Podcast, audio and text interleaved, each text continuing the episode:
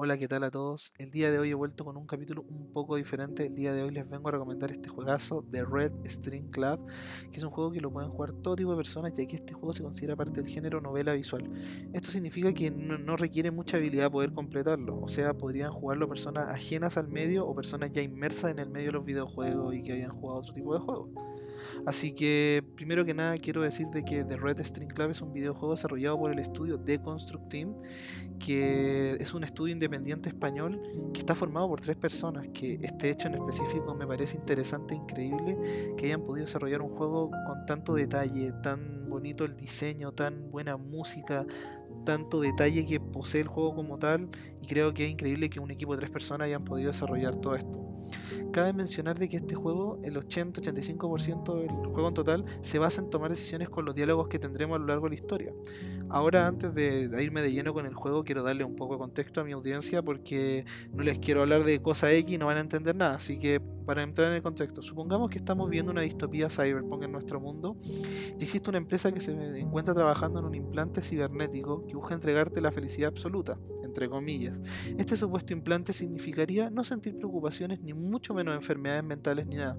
Solo tendrías una vida plena y sin mayores preocupaciones, hablando de la mente, obviamente. pero por otra parte, quiero también explicar de que por, si supuestamente una empresa quiere quitarnos las preocupaciones y solo hacernos feliz, ¿cuál es el conflicto? Y aquí es donde entra lo interesante. Hay que hablar de ahora de nuestro protagonista que es Denovan, que es una persona dueña de un bar que tiene el nombre de este juego. El conflicto comienza cuando nuestro protagonista comienza a poner en duda este famoso implante y comienza a tener pensamientos como si logramos ser plenamente felices de una manera tan artificial perderíamos la humanidad que nos queda ya que nosotros como individuos no seríamos capaces de poder sentir por nuestra propia cuenta. Así pues, con la ayuda de nuestro compañero Brandeis, van a tratar de poner fin a, los planes de esta empresa de algún modo u otro.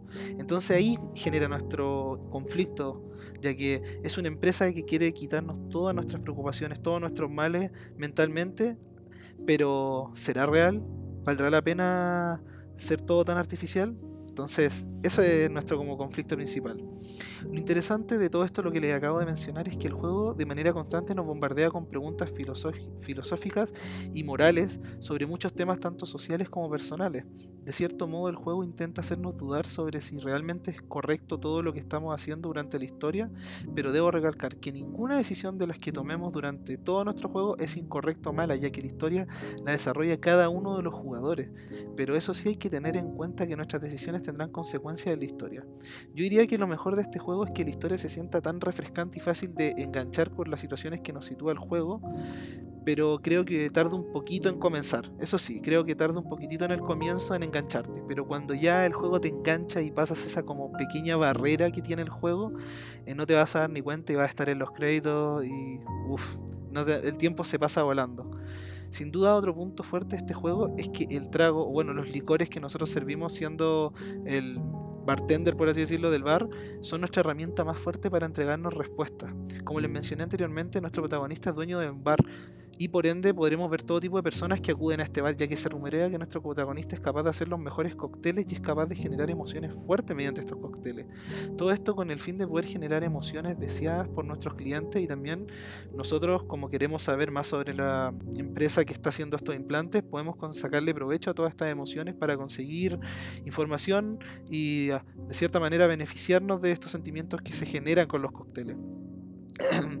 Para ella, más o menos en definitiva, creo que The Red String Club es un videojuego que visualmente llama muchísimo la atención, pero realmente a mí me cautivó ese soundtrack que me hace sentir una cierta melancolía y añorar momentos y recuerdos que se han desvanecido con el tiempo, acompañados con unos diálogos que a veces se sienten como si los personajes te hablan a ti y rompen la cuarta pared para luego hacerte dudar pensar y reflexionar sobre nuestras propias decisiones y creencias.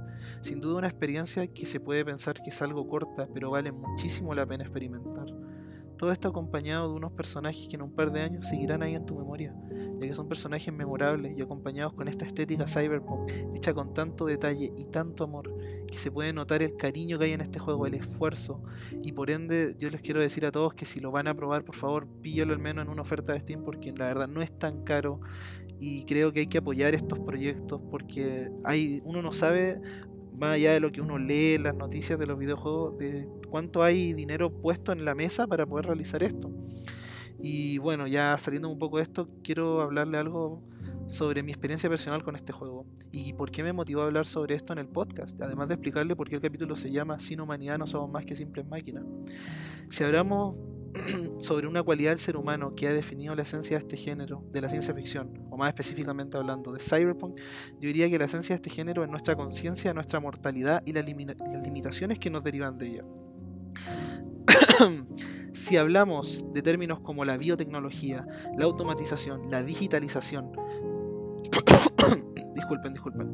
La digitalización como características definitorias del futuro de la humanidad y los beneficios sociológicos y filosóficos que generan, podemos generar debates infinitos sobre si está bien, sobre em, si está mal, sobre si es moralmente correcto, todos estos términos, pero me quiero enfocar en, principalmente en que en este juego, más allá de la tecnología y sus derivados que existe, una constante que se repite una y otra y otra vez, y esa constante es, ¿qué nos diferencia a nosotros, los seres humanos, de las máquinas?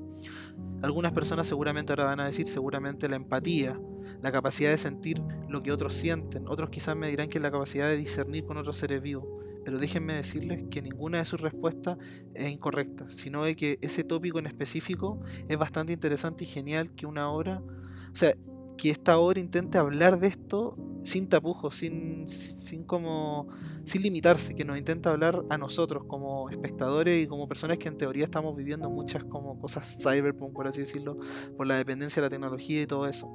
Entonces, esto es algo interesante y da para pensar cuando uno va, va viendo esto, leyendo cada diálogo, viendo cómo se acerca el final y cómo todo cobra sentido. Em, creo que más allá de que esta historia te pueda llegar de una manera u otra, yo quiero hablar del final. Al momento yo de terminar esta historia, aparte de que todo cobrara mayor sentido, siento que sentía un nudo en mi garganta y algo de tristeza porque más allá de que la historia pueda llegarme de una forma u otra, creo firmemente de que es interesante que exista la idea de que pueda en un futuro no muy lejano existir un implante que pueda quitarte todo eso lo que llevas guardado ahí por mucho tiempo y no eres capaz de, soltarlo o no quieres simplemente soltarlo. ¿Quién de todas las personas de que me están escuchando ahora mismo no tienen algún recuerdo, momento, situación que les gustaría borrar? Yo creo que hablo por todos, o al menos una gran parte, de que todos tenemos al menos una cosa que nos, que nos pueda pesar hasta el día de hoy o nos afecte. Quizás no todos estarían dispuestos a suprimir ese recuerdo, ya que me dirán, si no fuera por eso no soy quien soy el día de hoy. Pero eso es lo interesante y lo bonito de este juego. Y también eso es lo que lo hace tan bueno y sobresaliente. Que te hace pensar, te hace dudar y te hace de cierta manera sentirte identificado en diversas situaciones o tópicos que toca. Porque intenta contarte una historia y también busca hablarte a ti como espectador de esta historia. Creo que este juego no busca decirte que está bien ni mal sino que busca hacer que entiendas que sin importar lo que tú hagas, si tú sientes, te sientes cómodo con esas situaciones o decisiones que has tomado, está bien, ya que tú mismo lo decidiste. Y si tú cometiste un error con esa decisión, está bien también, porque eso también no hace ser humano, porque es parte de equivocarnos y poder enmendar ese error es lo que nos genera esa humanidad, por así decirlo. Y una reflexión bastante bonita. El título de este capítulo nace de la idea de que nosotros como personas, si solo reprimimos sentimientos y solo vivimos de las rutinas de la vida o del día a día, estaremos perdiendo nuestra poca humanidad que nos queda. Creo que todos o gran parte de las personas de mi edad tenemos cierto grado de dependencia de la tecnología y solemos pasar mucho tiempo con ella. Si bien no soy quien para criticarlo a ustedes, pero vale la pena a veces desconectarse un poco, salir sin un celular, dar una vuelta, conversar con esa vieja persona que no habla hace mucho tiempo. Quizá de repente de repente no estar tan pendiente del teléfono, quizás simplemente silenciar el teléfono cuando sales, porque si nos volvemos esclavos de la tecnología, ¿qué nos diferenciaría eso de una máquina? Interesante reflexión. Y bueno, antes de terminar, quiero agradecerle a cada uno de los que se llegó a esta parte del capítulo. Y si viene algo más corto este capítulo, creo que fue algo más intenso. Y si bien siento todavía ese como nudo en la garganta hablando de este tema es porque me importa y creo que es interesante hacer llegar esta obra a más personas y quiero darle las gracias a cada una de las personas que se toma el tiempo de escuchar esto y darme feedback eh, a mis amigos que saben quiénes son, que los quiero muchísimo, a toda esa gente que de repente me, me ha dicho, Nico, me gustaría que cambie esto del podcast y de verdad se lo agradezco y se lo aprecio mucho. Espero que de todo corazón se den el tiempo para este juego y que los cautive tanto como a mí. Sin nada más que acotar, les deseo un buen día, tarde y noche y muchísimas gracias por entregarme tu tiempo para poder entregarte esto. Adiós. Muchísimas gracias.